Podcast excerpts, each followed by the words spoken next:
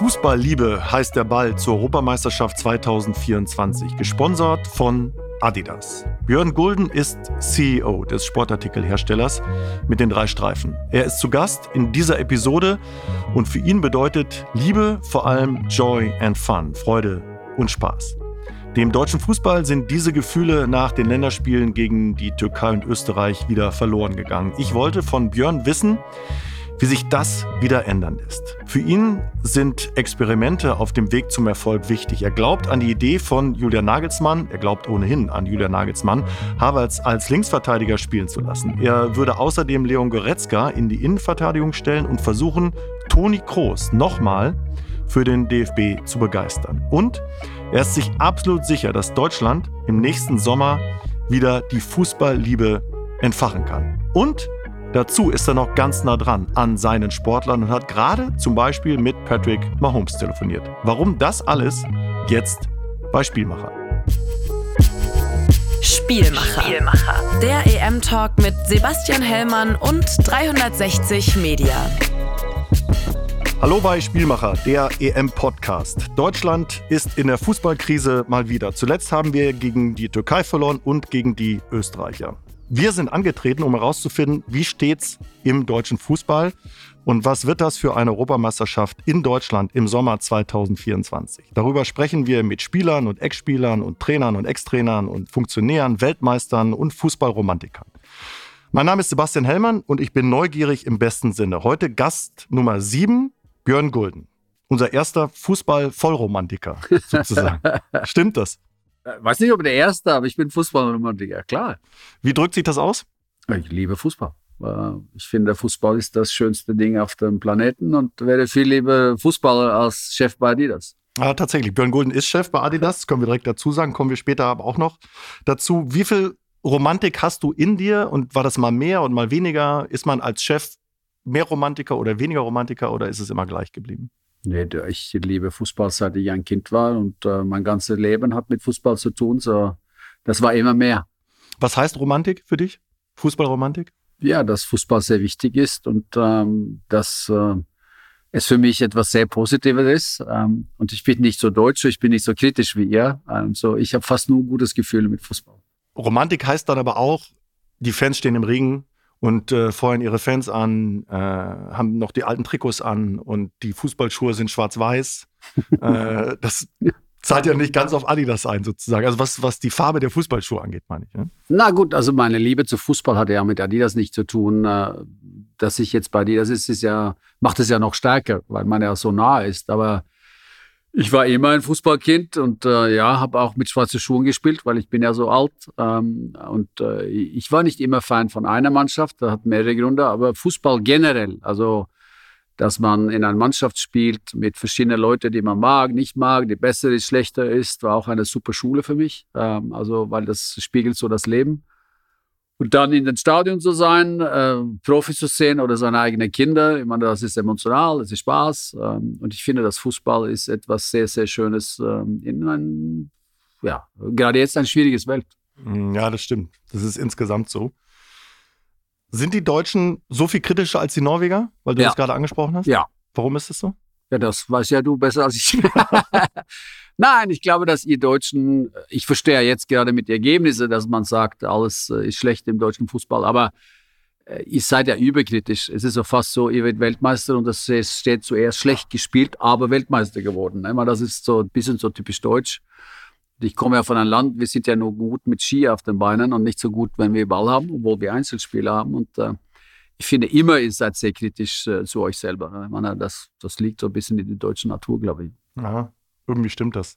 Ich stelle dich kurz vor für die Leute, die ich nicht kennen sollten. Mhm. Also, das ist Björn Gulden, geboren in Zürich, weil der Papa da Fußball gespielt hat, seit dem 01.01.23 Vorstandsvorsitzender von Adidas, davor zehn Jahre Vorstandsvorsitzender von Puma, acht Jahre Mitglied des Aufsichtsrats von Borussia Dortmund, drei Söhne, auch sehr sportlich und dein Vater ja auch Fußballer und Handballer. Mhm. Äh, also auch ein Supersportler. Du warst selber Profi in Norwegen und in Nürnberg. Mhm. Vier Spiele, ein Tor.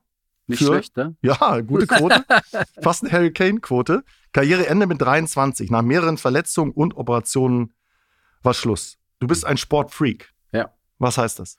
Ja, das ist fast das Einzige, was ich kenne, hat mit Sport zu tun. Ich meine, geschäftlich oder privat, äh, weil das ist, äh, wie gesagt, äh, die schönste Dinge, die man in der Welt machen kann. Ich liebe Sport äh, zuzuschauen, liebe Sport zu machen und äh, ja, mein, mein, mein Leben auch mit meiner Familie. Meine Frau war Turnerin, ähm, meine Söhne hat Fußball gespielt auf das höchste Niveau, eine sogar in Bochum bei den Profis, mhm. Bundesliga gespielt.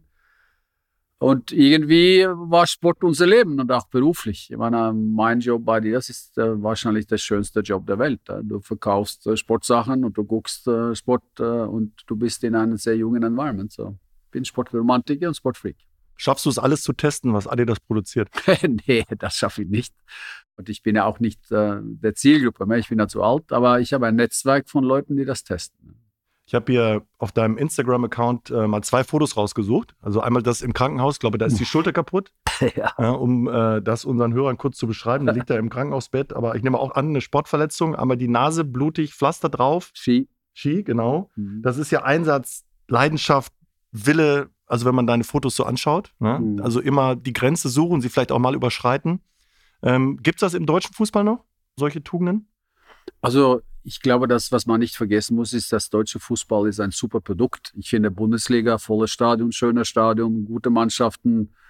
Ähm, ich meine, da kann man überhaupt nicht meckern. Ich meine, und muss auch nicht vergessen, mit 50 plus 1 ist seid ja nicht aufgekauft von jemandem. Also als Romantiker finde ich das auch toll. Äh, die Nationalmannschaft, obwohl das nicht so dominant ist, wie es einmal war und vielleicht der Tugend nicht so viel größer ist bei anderen, weil andere haben auch Tugend gekriegt, ist es immer noch so, dass äh, deutsche Fußball eine hohe Qualität hat. Äh, und vor allem, ich meine, die Stimmung im Stadion, schönes Stadion. Und ich meine, es ist ja friedlich in euer Stadion. Ne? Ich meine, du kannst ja da hingehen mit kleinen Kindern, mit Frauen, mit äh, whoever äh, und dich wohlfühlen. Also deutscher Fußball bedeutet schon sehr viel, glaube ich, für das deutsche Volk äh, und das ganze deutsche Stimmung.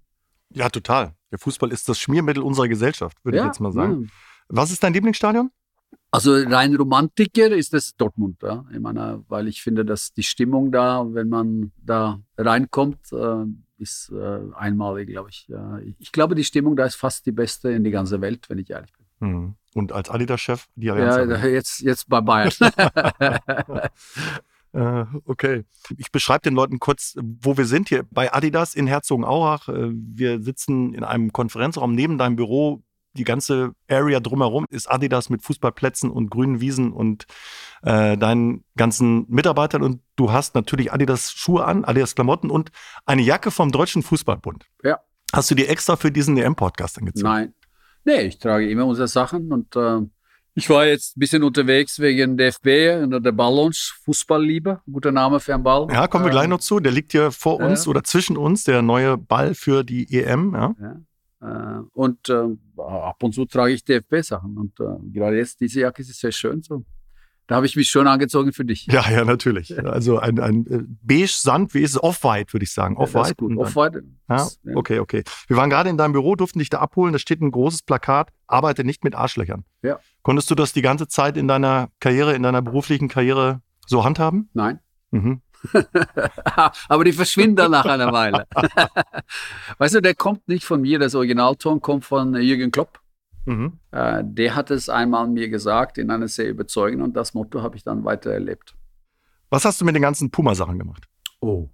Drei Jungs, äh, eine Frau, die sportlich ist. Das heißt, mehrere LKWs mit Sachen, die wir seit zehn Jahren aufgespart haben, die haben wir verschenkt äh, an alle möglichen Freunde von meinen Kindern, äh, an verschiedene Organisationen ähm, und ähm, sehr wenig weggeschmissen, aber verschenkt. Oder gibt es noch so ein Tresor mit den schönsten drei Puma-Stücken? Ja, es gibt ähm, einen Schuh äh, von äh, Maradona, unterschrieben in meinem Büro. Was habe ich noch?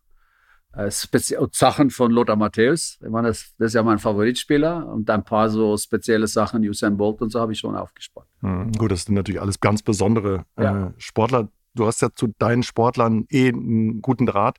Das sieht man ja auch auf deinem Instagram. Äh, mit vielen, vielen Superathleten äh, bist du da abgebildet. Also absolute Heroes für uns alle. Ja. Hast du Lust auf die Europameisterschaft? Oh, sehr. Weißt du, nach Covid, äh, nach äh, vielen Jahren jetzt mit äh, vielen negativen Dingen, glaube ich, dass äh, diese Europameisterschaft und die Olympischen Spiele, wenn ich ehrlich bin, auch in Paris, kommt zu der genau richtige Zeitpunkt. Und äh, wir brauchen so ein 2006 wieder mit äh, gute Stimmung, äh, Fanmeilen, Party, Freude. Äh, und ich hoffe wirklich, dass es so auch kommt, weil ich glaube, das brauchen alle und speziell die junge Generation, die jetzt einmal zwei, drei, vier Jahre verloren haben wegen Covid. Ne? Wir brauchen wieder Feier. Würdest du das unterscheiden, deine Lust auf die EM als Fußballromantiker und als Adidas-Chef? Gibt es ja. einen Unterschied? Ja, gut, ich meine, kommerziell für uns äh, bedeutet Meisterschaft so oder so, aber glaube, die Grundstimmung äh, in einem Land wie Deutschland wird durch eine Europameisterschaft äh, besser. Ich glaube, dass die Leute brauchen das und am Ende Leute, die Spaß haben, die werden dann auch mehr kaufen. So, das liegt sicherlich auch ein Motiv dahinter. Aber generell, ich fand ja 2006 so eine unfassbar schöne, sagen wir mal, Monat, äh, wo ihr Deutschen das die freundlichste Gastgeber war, die es überhaupt gab. Wir sind ein nettes Land, so wie die Norweger. Ja, nee, aber wir Norweger sind ja, wir sind ja wenig Leute in ein großes Land. Wir müssen ja immer freundlich sein, mhm. meine, sonst kommt ja niemand zu uns. Aber bei euch war es ja so, dass man hat ja selten deutsche Fahnen gesehen und das war so in meiner Straße war vor das Turnier keine Fahnen, dann nach ein paar Spielen ein paar Fahnen und plötzlich war alle mit Fahnen und äh, die Stimmung war ja auch genial. Also ich hoffe wirklich auf so etwas und ich glaube auch, dass es kommt. Mhm. Ja, ich bin gerade mit dem Zug ähm, hierhin gefahren und um mich herum saß so eine Gruppe Geschäftsleute, Männer und Frauen, die haben sich, ähm, kamen von irgendeinem Meeting und sagten, irgendwie spielen wir so Fußball, wie die Stimmung insgesamt ist in unserem Land. Ja. Also alles so ein bisschen Jetzt, ja. Depri. Jetzt. Jetzt. Siehst du das auch so? Ja. Ich glaube nicht, dass es da ein Zusammenhang ist, aber gerade jetzt ist ja alles so ein bisschen negativ. Ja? In meiner Wirtschaft nicht toll, in meiner Politik macht jetzt nicht gerade, sag mal, ein Einzel, wenn ich das so sagen darf. Und ich glaube, das ist so, wenn man die Bildzeitung liest, das lese ich, ich bin einer von den wenigen, die zugeben, dass ich das lese, äh, ist ja die meisten Überschriften auf der ersten Seite negativ. Ja? Und jetzt, wenn der Fußball auch noch super negativ ist, ja, dann, dann wird ja die Stimmung bei euch schlecht. Wie wichtig ist es für Adidas, dass viele Teams, die ihr ausrüstet, bei der Europameisterschaft spielen? Ja gut, die Anzahl äh, konkret spielt vielleicht nicht so große Rolle. Normalerweise hat ja Adidas so 10, 12, 13 Mannschaften und äh, wir haben ja auch den Ball und wir haben ja sehr viele Einzelspieler. Wichtig ist, dass die Persönlichkeiten, die wir haben und die Mannschaften, die haben dann auch, sagen wir mal, einen positiven Eindruck hinterlässt. Und dann ist die Summe, äh, ob es so viele ist oder zwei mehr, nicht so wichtig. Ja. Aber wir werden gut aussehen. Wir haben eine tolle Kollektion für alle unsere Mannschaften und äh, sehr viele gute Produkte, die versucht, sagen wir mal, auch modisch äh, den Fußballfan äh, und Leute um den Fußball zu bedienen. Und äh, da bin ich sehr zuversichtlich, dass das gut wird. Warum sehen die Italiener immer besser aus als wir, frage ich mich da in den Trikots. Das Liegt das Frau, an den Trikots, meine, oder? meine Frau sagt, weil die italienischen Männer besser aussehen als wir. okay, dann liegt es nicht an den Trikots. So, nee. vor uns, vor uns äh, Björn, liegt der Ball. Fußballliebe. Ähm, mit dem wird natürlich gespielt bei der Europameisterschaft. Wer ist auf den Namen Fußballliebe gekommen? Also wer hat den getauft? Warum heißt der Fußballliebe? Also wer, oh. wer, wer, wer war das? Wer hatte die Idee? Wie ist also die entstanden? Kreativ, das ist vor meiner Zeit passiert. Ich meine, der Ball ist ja in der Entwicklung lange, aber ich, ich finde ja, dass das ist ja genau das, was man jetzt haben will. Äh, man will eine Meisterschaft haben, der also Joy und Fun, Liebe und äh, Spaß äh, zeigt und der Ball ist ja farbig, hat alle Stadien, äh, sag mal, in die, in die Name äh, und äh, ist ja auch ein sehr technisches Ball. Aber ich, ich glaube, Fußballliebe gerade jetzt und dieser Joy, also Spaß zu haben, steht im Vordergrund und da finde ich den Namen sehr, sehr gut. Hm. Zur Romantik nochmal zurück, ich glaube 1988 hieß der letzte Tango Europa. Hm. Schwarz-Weiß. Ja. Noch was ganz anderes. Der ist jetzt schön bunt, sieht super aus, ja. der Ball. Gucken wir mal, wie der funktioniert bei den Deutschen und bei den, bei den anderen Teams. Aber Fußballliebe ist ja irgendwie ein gutes Stichwort. Wer, wer liebt denn wen im Moment? Also lieben die Fans unsere Mannschaft?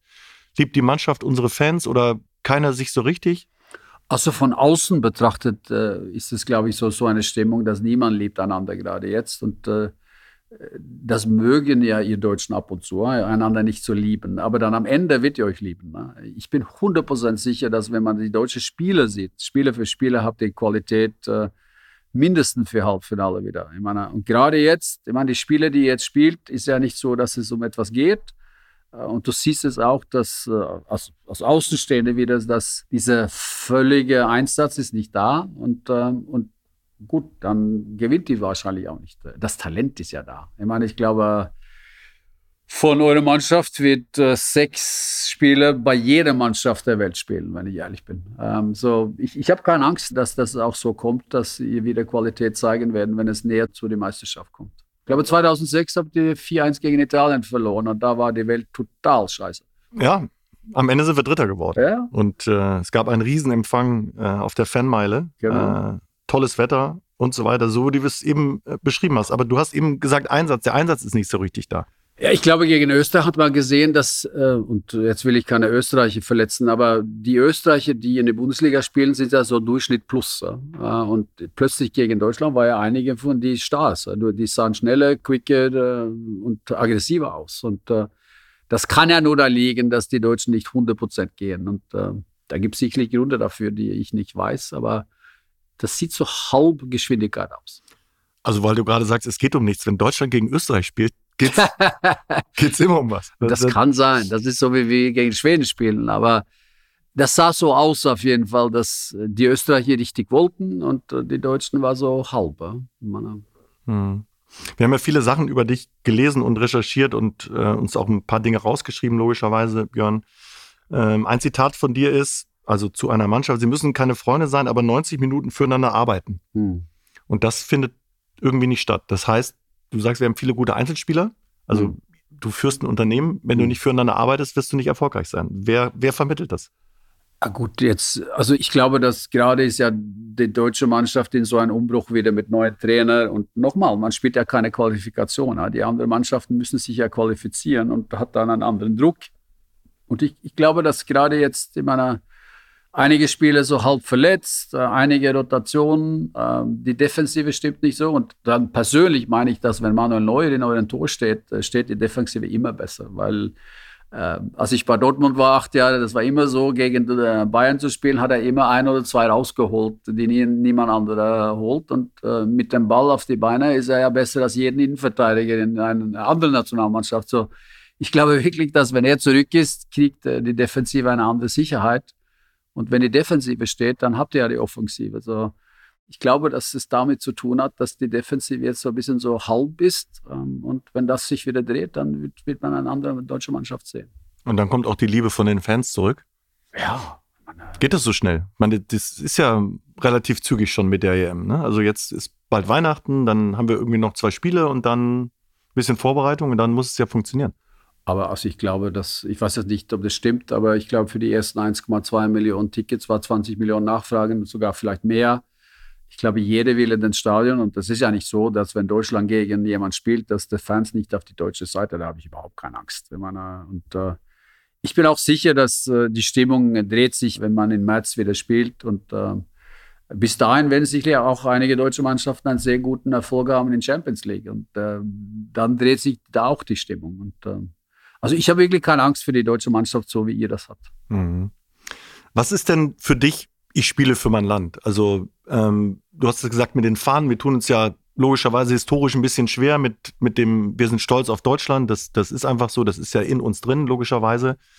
Ähm, in den letzten Jahrzehnten aufgrund äh, dieser schlimmen Dinge, die da passiert sind, äh, rund um den Zweiten Weltkrieg. Ähm, was ist es für dich? Also wenn du jetzt theoretisch dann ein norwegisches Trikot anhättest, also was, was löst das aus? Was muss das auslösen? Ich habe viele Spiele in norwegischen ja, Trikot gehabt. In ja. Also ich glaube, für sein Land zu spielen, egal in welcher Sportart, ist etwas sehr, sehr Besonderes. Es ist emotional und du spielst ja dann für sag mal, alle anderen. Und, äh, und das war ja auch so, glaube ich, immer bei den Deutschen, dass wenn, wenn die Flagge da war, da war die Deutschen, sag mal, äh, eine Mannschaft. Das war ja immer so. Äh. Und dieser Image habt ihr euch verdient. Ich meine, 90 mit Lothar, ich meine, das Spiel gegen Jugoslawien ist so das Spiel, was ich so erinnere, wo mit einer unfassbaren Geschwindigkeit und Druck äh, der deutsche Tugend durchkommt. Und äh, ich glaube, dass das so wieder kommt. Äh, ich glaube, ein Privatspiel gegen Türkei oder ein Privatspiel gegen Österreich ist das nicht, was diese sagen wir, Spieler dann so heiß macht, wie man vielleicht früher gemacht hat. Äh, ergo bin ich sicher, dass äh, wenn die Europameisterschaft anfängt, ist es wieder zurück. Mhm. Aber Lothar Matthäus war ja auch ein Leader. Ne? Also ja. der hat die Mannschaft geführt. Gibt es das im Moment? Ja gut, es gibt ja viele Lieder. Ich meine, das ist auch vielleicht ein Problem. Diese Hierarchie, die man immer, man spricht ja in Deutschland sehr viel über Hierarchie. Ja? Das ist so Hierarchie in der Mannschaft und Hierarchie generell. Aber die Welt ist ja so geworden, dass diese Hierarchie nicht mehr so ist. Ich meine, und äh, ich glaube auch, dass junge Spieler jetzt, ob du 20 oder 22 kannst du ja genauso wichtig sein. Guck mal Bellingham. Ich meine, ich hatte das Gefühl, in Dortmund war er der Leader in meiner englischen Mannschaft oder sogar in Real Madrid. Also es muss ja nicht so sein, dass Alter und Erfahrung macht der Leader. Das ist ja der Einsatz, um was du machst. Und äh, es gibt viele Typen in die deutsche Mannschaft, die ich glaube, ein Leader ist. Ähm, ähm, und diesen einen Leader, dieser Lothar Matthäus, äh, ich weiß nicht, ob es den noch mal gibt. Ja. Aber wer ist es für dich, bei uns? So viele fallen mir jetzt da nicht ein im Moment. Also die so rausstechen und sagen, ich ziehe die jetzt mal mit.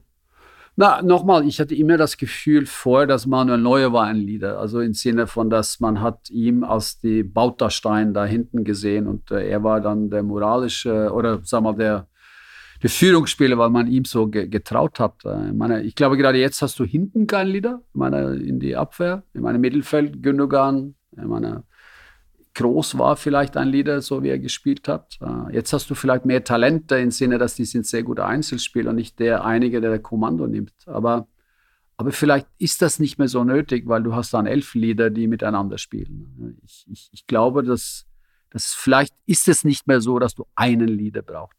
Aber bist du kein Leader?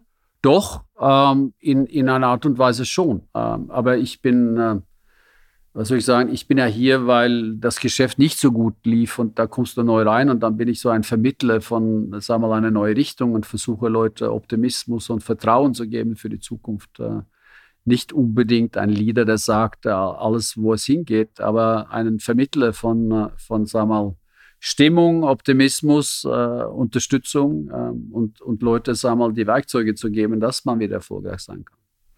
Aber das ist ja dann eine super Parallele eigentlich zur deutschen Mannschaft. So einer fehlt ja eigentlich. Also der Optimismus, äh, zukunftsweisendes, äh, so ein bisschen Dynamik reinbringt. Ja, aber den, die, ich, ich habe nicht das Gefühl, dass alle dran glauben, dass, dass sie in, in einem guten Team spielen im Moment. Also jeder Einzelne Nein, für sich, ja, aber. Wenn du verlierst, äh, tust du das nicht. Aber das ist ja auch so, dass ich glaube, die deutsche Mannschaft wird ja sehr hart kritisiert. Ich meine, ihr seid ja 85 äh, Millionen Experten. Ich meine, ihr habt ja alle die Nachname Hamann, glaube ich, ab und zu.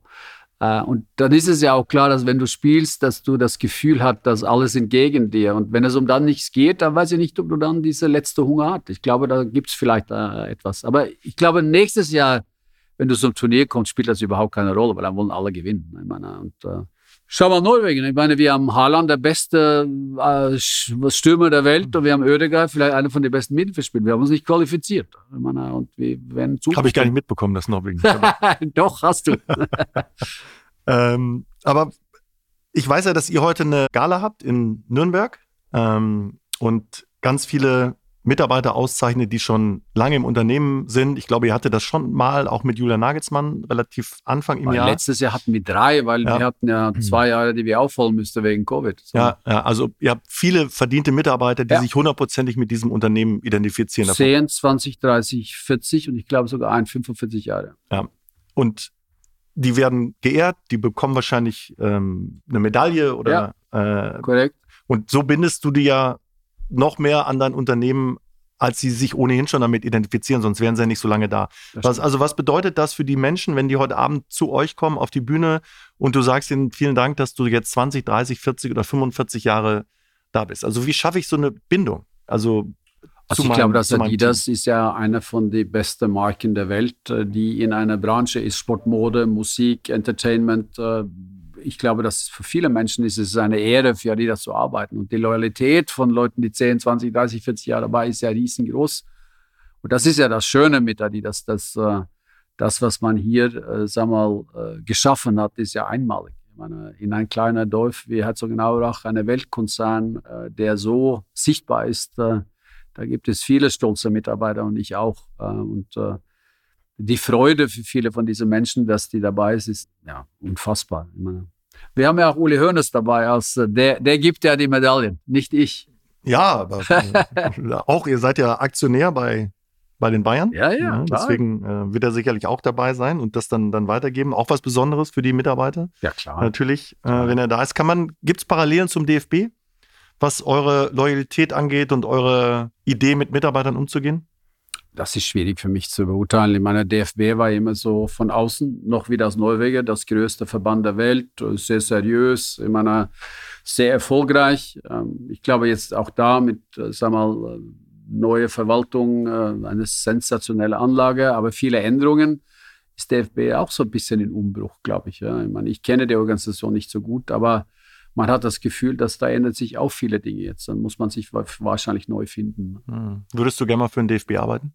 Nein, ich glaube, als Norweger für DFB arbeiten wäre schwierig. Ich meine, ich komme ja von äh, Norwegen und äh, weiß nicht, ob ich die Akzeptanz hätte, bei DFB zu arbeiten. Äh, ich glaube, ich habe genug zu tun hier und hoffe, dass Adidas mein letzter Job ist, wenn ich ehrlich bin. Tatsächlich? Ja. ja? Meine, ja, ich hoffe, dass ich hier einmal gehen kann, wenn Adidas äh, in einem viel besseren Zustand ist und äh, wo man etwas weitergeben kann an eine jüngere Generation. Das wäre der Traum, aber das weiß man ja nie. Das entscheidet ja die Aktionäre. Aber du arbeitest gerne? Oh, sehr gerne. Also Adidas ist keine Arbeit, das ist ein Leben. Ich meine, und äh, genieße jeden Tag und jeden Samstag, Sonntag, weil das geht ja um Sport äh, und äh, Sport und Leute und das ist die zwei Dinge, die mir am meisten gefallen. Und dann schiebe ich das mal kurz ein. Ich weiß, dass du ja äh, ab und zu jetzt bei Adidas wahrscheinlich vorher auch schon als, als Puma-Chef äh, mit den Athleten sprichst und sie fragst du, wie funktioniert das? Wie funktioniert der Schuh? Äh, bist du zufrieden? Ähm, wie, wie eng ist dieser Draht? Wie wichtig ist das? Also erstmal habe ich einen riesen Respekt für Sportler generell. Ähm, ich weiß ja, um ein Weltsportler zu werden, musst du 12, 14 Stunden trainiert haben. Das vergessen ja Leute. Und äh, diese Diskussion, dass die Stars machen das nur um Geld und so, die ist ja eigentlich nur Quatsch, weil um dahin zu kommen, dass du Geld bekommst, hast du ja Tausende von Stunden geübt äh, und das muss man nicht vergessen.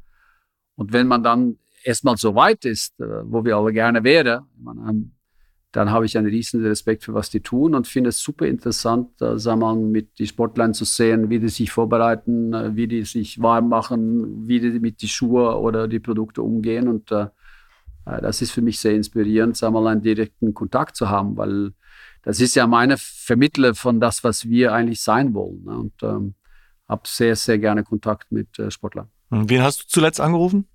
Mahomes in, äh, gestern, weil es war Thanksgiving. Okay, den Quarterback. Ja, bei Kansas Chiefs.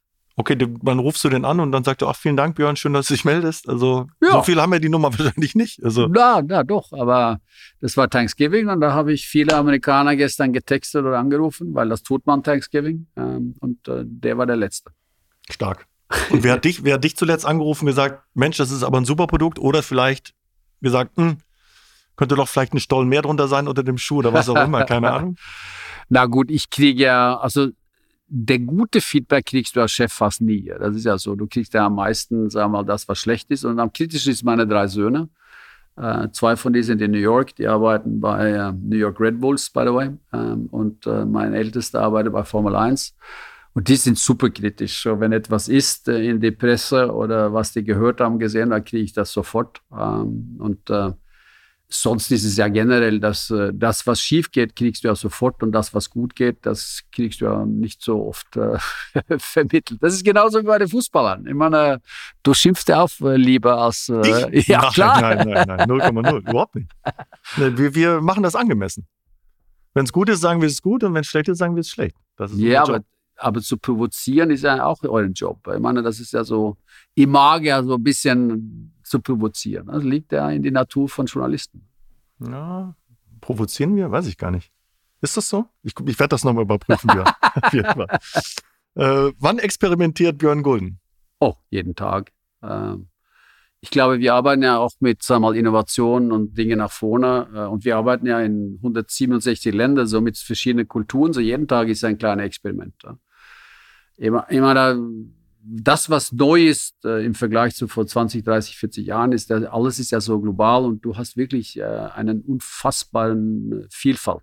Ähm, Julian Nagelsmann oder der DFB oder Hansi Flick, die haben ja auch viel experimentiert. Das mhm. ist denen am Ende ja negativ ausgelegt worden oder Julian Nagelsmann jetzt gerade mit Karl Havertz zum Beispiel als Außenverteidiger.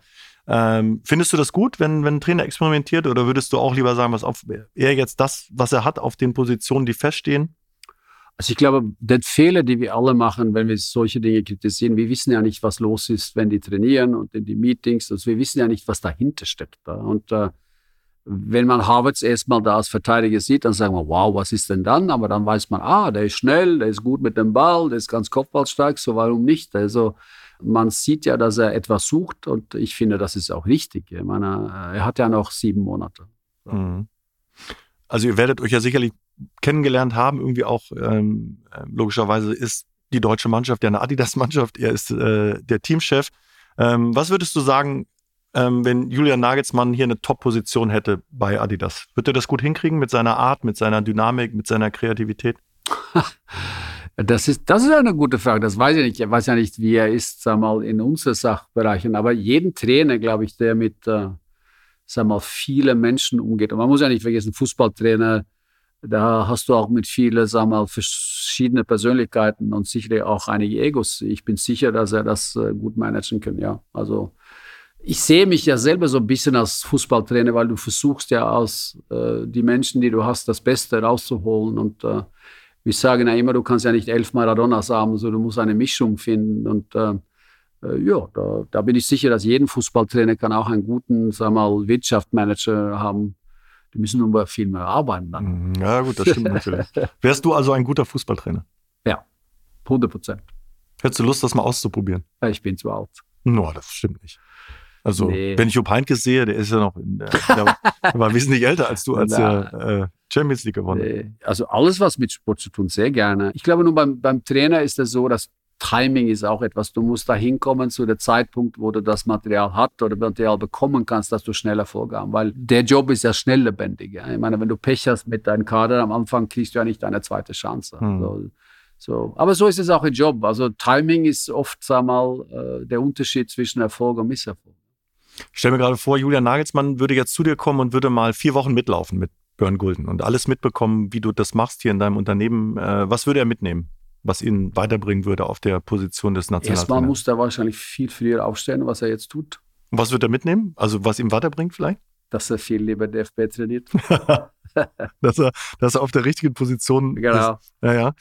Ähm, aber es gibt schon viele Parallelen, ne? So zum, vom Top-Manager zum Manager der Nationalmannschaft ja. oder zum Trainer der Nationalmannschaft. Aber, aber Gott sei Dank, wir sind ja in die Presse nur, wenn wir etwas wirklich äh, schlecht machen oder wenn wir unsere Zahlen, was soll ich denn repräsentieren, so wir sind ja keine öffentliche Person. Ich meine, er ist ja 24-7 eine öffentliche Person. Hm. Ja, und ich glaube, deren Druck äh, ist sicherlich, hat seinen Preis. Bist du in Norwegen eigentlich ein Star? Nein. Warum nicht? Weiß ich nicht, warum sollte ich jetzt da sein? Ja, also ähm, einen großen DAX-Konzern, den zweitgrößten Sportartikelhersteller der Welt. So viele Norweger gibt es nicht, die kennen sich ja alle untereinander. Ja, ja, ich habe genau. mit Jan Age Fjordhoff gerade noch telefoniert. Ach so? Ja, ja. er hat ja mit dir gespielt, hat er gesagt? Na, ja, in die Olympia-Auswahl, ja, genau. glaube ich. Und hat gegen mich gespielt, hat nie ein Tor geschossen. er war zu langsam, er war viel schneller als er. Verstehe. ja, der sagte, eigentlich äh, müsste jeder Norweger Björn Gulden kennen, weil das Land ja so klein ist. Aber du legst gar nicht Wert darauf, dass dich alle Norweger kennen? Also ich mache jetzt mit dir einen Podcast. Ich mache mediamäßig in Norwegen null. Ich bin da nie in irgendetwas. Ähm, ich bin ja öfters da. Ich habe ein paar Häuser da in die Berge und einer in der, an Fjord. Und äh, meine Frau ist oft da, weil ihre Eltern noch da sind und ich bin ein Norweger, aber ich tue medienmäßig so mit so null. Ich bin nie in etwas, so dass ich mich irgendwie vermarkte, nein. Ah, okay, okay, verstehe, verstehe. Sprechen wir über die Spieler. Toni Kroos ähm, oder Flo Wirtz, das sind ja eure Spieler. Äh, bei Toni Kroos ist es so, der spielt, glaube ich, seit Ewigkeiten immer den gleichen Schuh, ja. immer in ähm, Schwarz-Weiß. Ja. Genau. Ähm, wie oft versuchst du ihn zu überreden, dass er mal einen blauen Schuh anzieht oder einen orangefarbenen oder äh, weil das ist ja Multiplikation, Marketing, das ist ein ja. toller Spieler. Jetzt ist er, also ich bin ja nur seit zehn Monaten hier, so ich habe ja mit Kroos und seinen Schuhen nichts zu tun gehabt. Aber jetzt dreht sich das Ganze, weil er den Schuh immer gespielt hat, kommt ja sein Schuh jetzt erst ähm, als, äh, sag mal, einen speziellen Schuh, so seine weiße Schuh wird, sagen wir ein Schlager werden, weil er den immer gespielt hat. Und äh, das spricht ja auch so ein bisschen für ihn, dass er äh, so stur ist äh, in Gänsefüßen, dass er, dass er nur einen Schuh gespielt hat, weil er den so gut findet. Und äh, ich habe ihm nicht versucht zu überreden und äh, ich weiß, andere Leute haben es vielleicht versucht, aber ein überragender Fußballer, der sicherlich einen überragenden Schuh seiner Leistung gebracht haben und dann soll er dann auch weiterspielen. Wenn du Julian Nagelsmann wärst, würdest du versuchen, ihn zu überreden, dass er die Europameisterschaft spielt, Toni ja, Ich hätte da jeden von meinen besten Spielern versucht mitzunehmen, ja, klar. Was bedeutet die Kooperation für Adidas äh, mit dem DFB? Was heißt das? Was steckt dahinter? Wie viel Herz, wie viel Business? Kann man das trennen äh, oder kann man es immer weniger trennen? Das ist eine gute Frage. Also für mich war Adidas und DFB, das war irgendwie, stand immer zusammen. Ähm, jetzt war ich ja bei ein Konkurrent und ich war ja zehn Jahre bei Adidas in den 90er Jahren. Ich hatte ja damals mit der FB zu tun. So für mich ist es irgendwie untrennbar, so äh, emotional, gefühlsmäßig und das passt irgendwie überragend zusammen. Ähm, und ähm, ich finde auch, dass es hat immer gut gepasst. Man, äh, das Geschäft mit Lizenzprodukten, wenn man so denkt, wie viele Menschen in der Welt kauft dann ein DFB-Trikot und läuft damit um, ist ja nicht so stark, wie es einmal war, aber es ist generell so. Ich meine, und ergo muss man andere wir mal, Aktivitäten finden, wo man jetzt, glaube ich, speziell diese Freude am Fußball wieder zusammenfindet. Und wir haben gerade sehr gute Gespräche mit DFB, äh, um wieder wir mal, die Europameisterschaft so zu setzen, äh, dass es geht nur um die Freude. Äh, ich meine wirklich, dass äh, 24 soll das Jahr von, von Sportliebe und Fußballliebe und, und ich glaube, da spielt DFB und wir und auch die anderen Sponsoren und ihr in die Medien eine große Rolle. Es wäre schön, wenn alle jetzt sagt, ähm, es ist unsere Aufgabe, Deutschland nach außen so zu zeigen, dass wir wieder Freude haben können und das ein Riesenfest zu machen. Das, glaube ich, wäre für uns alle gut. Mhm. Ähm, viel Verkaufen und Nachhaltigkeit, steht das eigentlich äh, im Widerspruch für euer Business? Also für mich nicht. Also wenn, wenn du wirklich, sag mal, nachhaltig, nachhaltig, nachhaltig und äh, du willst, sag mal, alles, dass wir nichts mehr produzieren und alles soll nur, sag mal, ausleihen oder so, dann äh, steht es in Kontrast. Aber wenn du nach vorne siehst, glaube ich, dass äh, wir werden ein Circular Economy haben, dass das, was wir kaufen, wird wieder sagen wir mal, verwendet zu neuen Materialien und wir werden einen Kreislauf haben, so wie bei Flaschen oder, oder so. Und dann glaube ich, dass Adidas, wir können einen, äh, was soll ich sagen, Vorreiter sein in so etwas. Und äh, ich glaube, weißt du, meine, die, die Produkte, die wir verkaufen, ist ja nicht nur rational, sondern emotional. Du trägst ja gerne etwas, was äh, du schön findest oder dich jung macht oder schneller macht. Und äh, das ist ja sehr emotional. Und also bringen wir auch etwas wieder zurück, was hat mit Freude und so zu tun. Ich meine, und äh, du weißt ja alle, wenn du einen schönen Schuh hast, äh, oder du hast einen neuen Laufschuh, wo du das Gefühl hast, du läufst besser, oder einen Fußballschuh, wo du besser schießt, das ist ein gutes Gefühl. So, ich finde, tun vieles Gutes. Das ist vor allem ähm, eine Kopfsache. Ich hatte früher einen Adidas Mexiko aus Känguruleder. Da habe ich mir eingebildet, das ist der Schuh, mit dem ich am härtesten schießen kann. Immer wenn ich den gespielt habe, auf dem Rasenplatz habe ich eigentlich fast immer ein Tor gemacht. Ich glaube, du lügst. Weil Nein, ich das stimmt. Ich, ich habe gehört, du hast nicht viele Tore geschossen. Das glaube ich nicht. Doch. Ich war gar nicht so schlecht, wie immer alle sagen. Echt? Ja, wenn irgendjemand äh, bei Sky an den Tisch kommt und äh, so ein bisschen kritisch wird, uns gegenüber, dann sage ich immer, also ich wäre jetzt vorsichtig, Lothar Matthäus und ich haben zusammen 150 Länderspiele. Ja, genau. So. Und dann äh, ähm, habe ich immer ein bisschen Ruhe eigentlich. Das, Ja, das ist ganz gut. Wir haben schöne Rubriken, äh, Björn. Äh, drei kurze. Ähm, deine erste Elf stand heute. Wen würdest du aufstellen? Welche elf Spieler würden spielen? Also ich habe Manuel Neuer schon, schon rausgehört. Ja. Äh, Das wäre dein Torwart. Klar, ja. Defensive ähm, fangen wir in der Mitte an. Wir haben Hummels, wir haben Schlotterbeck, äh, wir haben Rüdiger, wir haben einen Tar. Ähm, Ich mache eine Überraschung in Mhm. der Mitte. Ich hätte Tau und Goretzka oder Rüdiger und Goretzka. Ich hätte Goretzka als Innenverteidiger. Tatsächlich. Mhm. Okay. Schnell, kopfballstark, beidfüßig. Aber eine Viererkette. Mit Ja. zwei Außenspielern, okay. Gut. Äh, Mittelfeld, da suchen wir eine, auch eine Holding Six, wenn wir das mal äh, so übernehmen, von Thomas Tuchel. Wer ist das eher für dich? Dann fällt Goretzka raus, dann ist er nur noch Chan oder Na, ich hätte mit Gündogan da gespielt auf sechs. hm. Kimmich rechts außen. also rechter Außenverteidiger. Ja. Okay. Und dann mit, wer spielt davor? Wer spielt dann Dann hätte ich auf der mit Acht? Ha, da, Toni Kroos. Ja, wenn er wieder will. Klar. Und dann haben wir natürlich äh, einen Flo Wirtz, einen Musiala, einen Gnabry, einen Sané, Ja, da, einen muss ich, da musst du anfangen, so ein bisschen kreativ zu sein. Sané hätte bei mir gespielt. Äh, Musiala hätte bei mir gespielt. Witz hätte bei mir gespielt. Äh, Fulkrug hätte bei mir nicht gespielt. Ähm, so, da musst du irgendwie auf neun etwas anderes stellen. Wahrscheinlich mit Gnabry gespielt. Havertz hat auch gespielt auf der neun. Vielleicht, vielleicht. Hm. Es kommt auch, wer spielt dann linke Verteidiger. Ich meine, aber ich finde diese, wie gesagt, diese, diese Trick Goretzka als Innenverteidiger, das glaube ich ist der Clou. Ja? Mhm. Gut, du als Norweger kannst das sagen, das ist kein Problem und als Adidas-Chef überhaupt. Die drei Schlagzeilen, die dich vielleicht am meisten genervt haben. Bei mir. Ja, Ne, nicht bei dir oder bei Adidas oder bei, bei deinen anderen Unternehmen, für die du gearbeitet hast. Also wenn du, oder du liest irgendwas und denkst du, das hat mich jetzt aber so richtig genervt. Das ist ungerecht, wie auch immer. Schlag mal eine vor. Erling Haaland unterschreibt bei Nike. Hat dich das genervt? Weißt du, das wusste ich ja, weil ich habe ja erst versucht, ihn zu Puma zu holen und dann äh, zu Adidas. Und äh, das war eine unmögliche Aufgabe, weil er war mit Nike geboren. Ähm, ich weiß nicht, du weißt, aber ich kenne ja die Holland sehr gut. Ich bin ja norwegischer Meister mit einem Verein, der heißt Brüne. Und das ist der Jugendverein von Erling. Der hat es nicht geschafft. Und sein Papa war auch da, äh, hat das auch nicht geschafft. So eigentlich bin ich besser als beiden. Äh, und ich war ja, ich habe ja versucht, damals Haaland zu Dortmund zu holen, vor dass er nach Salzburg ging. Dann muss ich ganz kurz einhaken. Also Björn Gulden ist besser als Erling Haaland. Das ist sozusagen Nein, die, die Leistung, die Leistung in den ich Verein. Ich habe das schon ja. verstanden. Ja, jetzt sind wir wieder bei der Provokation. Nein, aber ich kenne die Familie gut, kenne die auch beiden und äh, was Erling äh, als Spieler gemacht hat, ist, ist ganz einfach unfassbar. Er hat jede Ebene übertroffen. Und äh, ich meine, der ist so ein Vollblutsprofi, dass, äh, und dass ein Norweger, der so groß ist, äh, so schnell und beweglich sein, ist eigentlich physisch unmöglich. Kann der auch Skifahren eigentlich, Erling Haaland? Darf er gar nicht, glaube ich, ne, laut Vertrag. Also der kommt von einem Teil von das äh, Norwegen, der nicht viele gute Skifahrer haben, das weiß ich nicht. Ist ein furchtbar schlechter Golfer, okay. musst du ihm auch sagen. Ja. Sein Papa ist ein guter Golfer. Äh, Bist du ein guter Golfer? Na, gut nicht, aber einigermaßen. So wie alle Fußballer kann ein bisschen schlagen, aber macht eigentlich alles falsch, aber der Ball geht einigermaßen weit und einigermaßen gerade.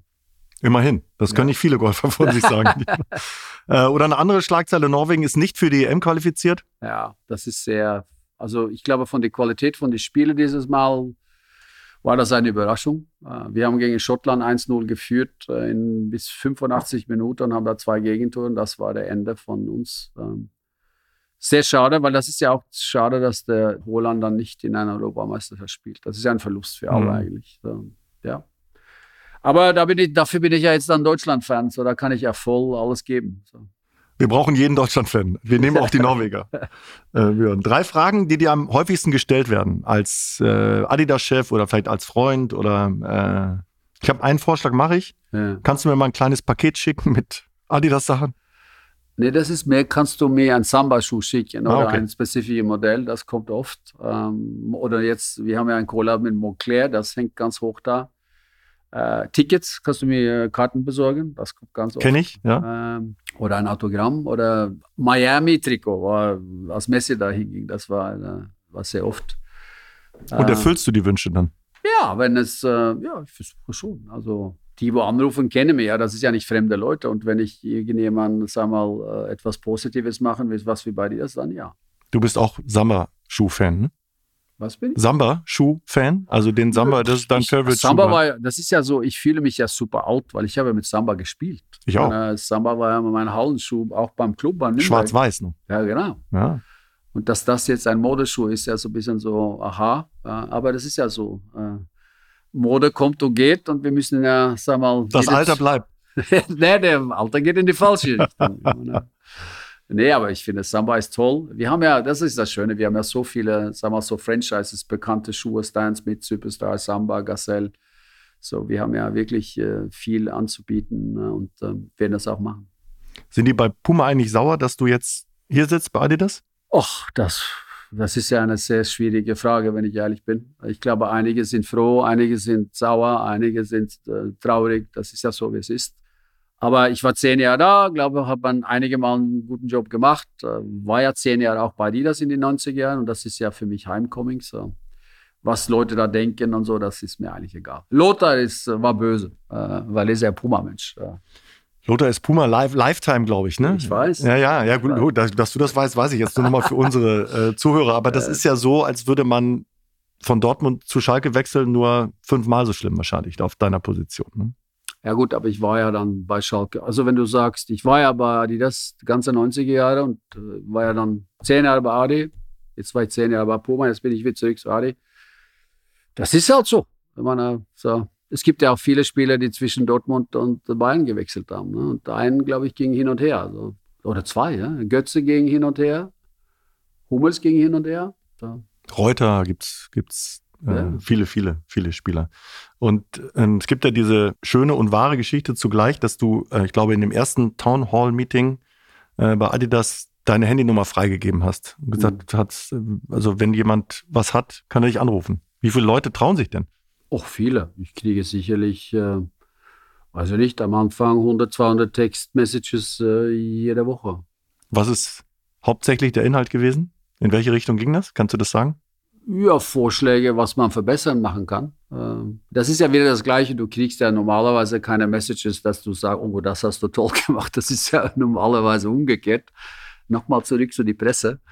Ähm, aber das meiste ist es, äh, Vorschläge äh, oder aufmerksam zu machen, dass äh, irgendetwas nicht in Ordnung ist. Ähm, das Gute ist, es wird immer weniger Messages. Das ist ja, es geht in die richtige Richtung. Ja, das ist ein Fortschritt. Ähm, wir haben ja eben darüber gesprochen, dass du ein guter Coach wärst. Ja. Ähm, welches Team würdest du denn gerne coachen? Also von der Qualität von den Spielern her, so wie man das sieht, wäre das Manchester City. Ich glaube, wenn man die spielen sehen und wie jeder Spieler da in ein System, glaube ich, ist das wahrscheinlich jetzt die einfachste Mannschaft zu coachen. Aber weil ich ja hier sitze, muss das ja ein DFB sein. Ich könnte ja wechseln mit äh, Nagelsmann, dann könnten wir sehen, wer am besten da rauskommt. Äh, ich glaube, Nationaltrainer ist vielleicht ein bisschen langweilig, weil du ja, sag mal, nicht die Spiele die ganze Zeit hast. Das ist wahrscheinlich auch schwierig. Ähm, aber hier in Deutschland wäre es ja Bayern München selbstverständlich, ähm, äh, wenn, man, wenn man da die Möglichkeit hätte. Hättest du mal Lust für die Bayern zu arbeiten? Ich glaube, dass äh, in einem Fußballverein zu arbeiten wäre vielleicht die einzige Alternative zu was ich jetzt tue. Ähm, aber wie gesagt, ich hoffe, dass ich hier lange genug bleibe, dass ich nicht nochmal arbeiten werde. Aber warum nicht? Und wenn du Coach wärst, würdest du Björn Gulden verpflichten? Als Spieler? Ja. Damals? Mhm. Ja, klar. Ich wäre überragend. Warum? Na, ich war, also ich war ein guter Spieler, wenn ich jung war, leider viel zu viel verletzt und habe viel zu früh, äh, sag mal, Kortisonspritzen und OPs und so gemacht. Aber ich wäre, also ich wäre kein Star, aber in Bundesliga hätte ich schon spielen können. Ich habe gelesen, du hast über dich selber gesagt, du wärst ein Fehleinkauf gewesen. War das falsch? Nee, beim Club, ich hatte ja nur vier Spiele. ja, gut, wegen deiner Verletzung. ja, da, da bist du ja Fehleinkauf. Das stimmt. Deine Kinder, was bedeutet für deine, deine Kinder Adidas oder Sport insgesamt? Für deine Familie? Also Sport bedeutet fast alles. Wie gesagt, meine Zwillinge waren immer in die Jugendabteilung, alle Leistungsmannschaften bei VfL Bochum, bis die dann in College ging, hat in den USA gespielt, jetzt fünf Jahre. Und mein Ältester das Gleiche, der hat mit Goretzka gespielt, viele, viele Jahre. Ähm, viel gegen Leroy Sané gespielt. Ähm, Klostermann war in seiner Mannschaft. Der hat auch bei Neuro in die Profis gespielt, auch leider viel verletzt. Dann hat er ein paar Jahre in Norwegen gespielt, Profi. Und ähm, so Fußball äh, für uns äh, und für die, glaube ich, bedeutet sehr, sehr viel. Ähm, ich glaube, die waren heimlich ja die das fan auch, als ich bei Puma war. äh, aber wie du vorstellen kannst, offiziell müssten sie dann ja Puma tragen, alle. Ist das so? Ja, klar. Ja? ja du kannst ja nicht das. Äh, wenn der morgens mal, was, was wäre denn gewesen, wenn der morgens zum Frühstück mit dem Adidas-Shirt kommt? Dann sagst ja, das, du einmal das, umdrehen? Das wäre keine Alternative. Das hätte nicht passiert. Äh, aber jetzt kann es ja passieren. das stimmt. Dein Papa war ja auch ein toller Sportler. Ja. Also Handballer und Fußballer. Kannst ja. du uns kurz beschreiben, wie das ging? Na gut, in Norwegen. Ich habe auch erste Liga Handball und Fußball in Norwegen gespielt mit 17. Ne? Ähm, sogar in Haslum, das, die sind sogar norwegische Meister geworden, ähm, war ich und mein Papa in die gleiche Mannschaft in die erste Liga. Ähm, in Norwegen war es ja so, dass ähm, man hat in die Winter dann Handball oder Eishockey gespielt und im Sommer Fußball. Und ergo war es sehr viele, haben zwei Sportarten gemacht. Mein Papa war ja dann auch in die ANA-nationalmannschaft in beide Sportarten und hat in die Schweiz, ich glaube, der ist der Einzige, der Schweizer Meister ist in Fußball und Handball bei Grasshoppers. Äh, viele, viele Jahre gespielt. Und äh, wie gesagt, äh, wir konnten alle nur Sport. War das ein großes Vorbild für dich, dein Papa? Ja, also ich bin in einer Umkleidekabine aufgewachsen und äh, da war alle und auch mein Papa ein Vorbild. Kann Adidas ein Vorbild für den DFB sein? Das ist eine schwierige Frage. Ich glaube, dass Adidas ähm, wenn wir gut funktionieren und wenn wir das jetzt so drehen, wie wir wollen, dann glaube ich ja. Ähm, ich glaube, das DFB äh, muss auch das, was wir jetzt versuchen, Schnelligkeit äh, im Sinne von schneller entscheiden, vielleicht ein bisschen mehr aggressiv, neue Wege denken. Da gibt es sicherlich viele Parallele. Aber, aber, ich kenne DFB nicht gut genug, um irgendwie zu wissen, was gerade da nicht gut läuft oder, oder was gut ist. Mein einziges Gefühl ist, dass ähm, man muss auch in DFB genauso wie bei uns ein bisschen Freude ausstrahlen und äh, diese Positivität. Äh, und äh, die hat vielleicht ein bisschen gefehlt in der letzten Zeit, ist mein Gefühl. Und äh, ich glaube, das ist wirklich die Aufgabe von uns alle jetzt, dass man wirklich die Europameisterschaft als etwas Großes sieht und ähm, dass man da alles tut, um das zu vermitteln. Ne? Und ähm, das liegt sicherlich in die Hände von Philipp Lahm und die Organisationskomitee, aber auch bei DFB, wie die einmal dann die Dinge verkaufen. Äh, ich war da letzte oder vorletzte Woche und hat äh, mit die gesprochen und die Pläne, die die jetzt haben, so in die Vermarktung, fand ich auch sehr gut. Ist sehr parallel mit unserer Fußballliebe und äh, ich glaube, dass es wird sehr viele Aktivitäten ab jetzt und Anfang nächstes Jahres geben, die das genau schafft.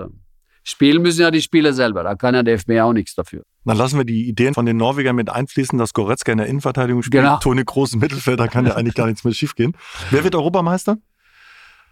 Ähm, ich glaube, die beste zwei Mannschaften ist Frankreich und England. Also wenn du heute jetzt dein Geld reinsetzen und dann glaube ich, es gibt so Deutschland, Belgien, Holland, Spanien, Portugal als so die nächste und dann wird es immer eine Überraschung äh, werden. Mahomes ruft an. Äh, ist ein Fußballagent. Ähm, es wird sicherlich eine Überraschung geben und als Skandinav wäre es cool, wenn das Dänemark wäre. Hm. We are red, we are right, we are Danish Dynamite. Ja. Hatten 82, 82. Ja, wollte ich gerade sagen, hatten wir ja schon mal. So ist nicht. Wir haben ähm, als nächsten Gast den DFB-Präsidenten, Herrn Neundorf. Ah. Und bitten immer den Gast davor, eine Frage an den nächsten Gast zu stellen. Also was wäre deine Frage an den DFB-Chef? Wann verlängern wir? Okay, wann, ja, wann verlängert ihr denn? den Vertrag zwischen Adidas und, und dem fragen. DFB? Musst du ihn fragen. Also ihr würdet gerne und der DFB auch, oder? Ja, glaube ich. Wir werden ja sicherlich einen Weg finden. Ist das ein guter Schlusssatz? Ja, ne? Oder? Finde ich auch. Dann vielen Dank, äh, Björn Gulden, für die Zeit. Jetzt geht's nach Nürnberg und ihr ehrt eure langjährigen Mitarbeiter. Danke für die Zeit. Sehr nett. Bitte. Ciao. Das war Spielmacher. Spielmacher. Der EM-Talk mit Sebastian Hellmann. Eine Produktion von 360 Media. Neue Folgen gibt es alle zwei Wochen donnerstags. Überall, wo es Podcasts gibt.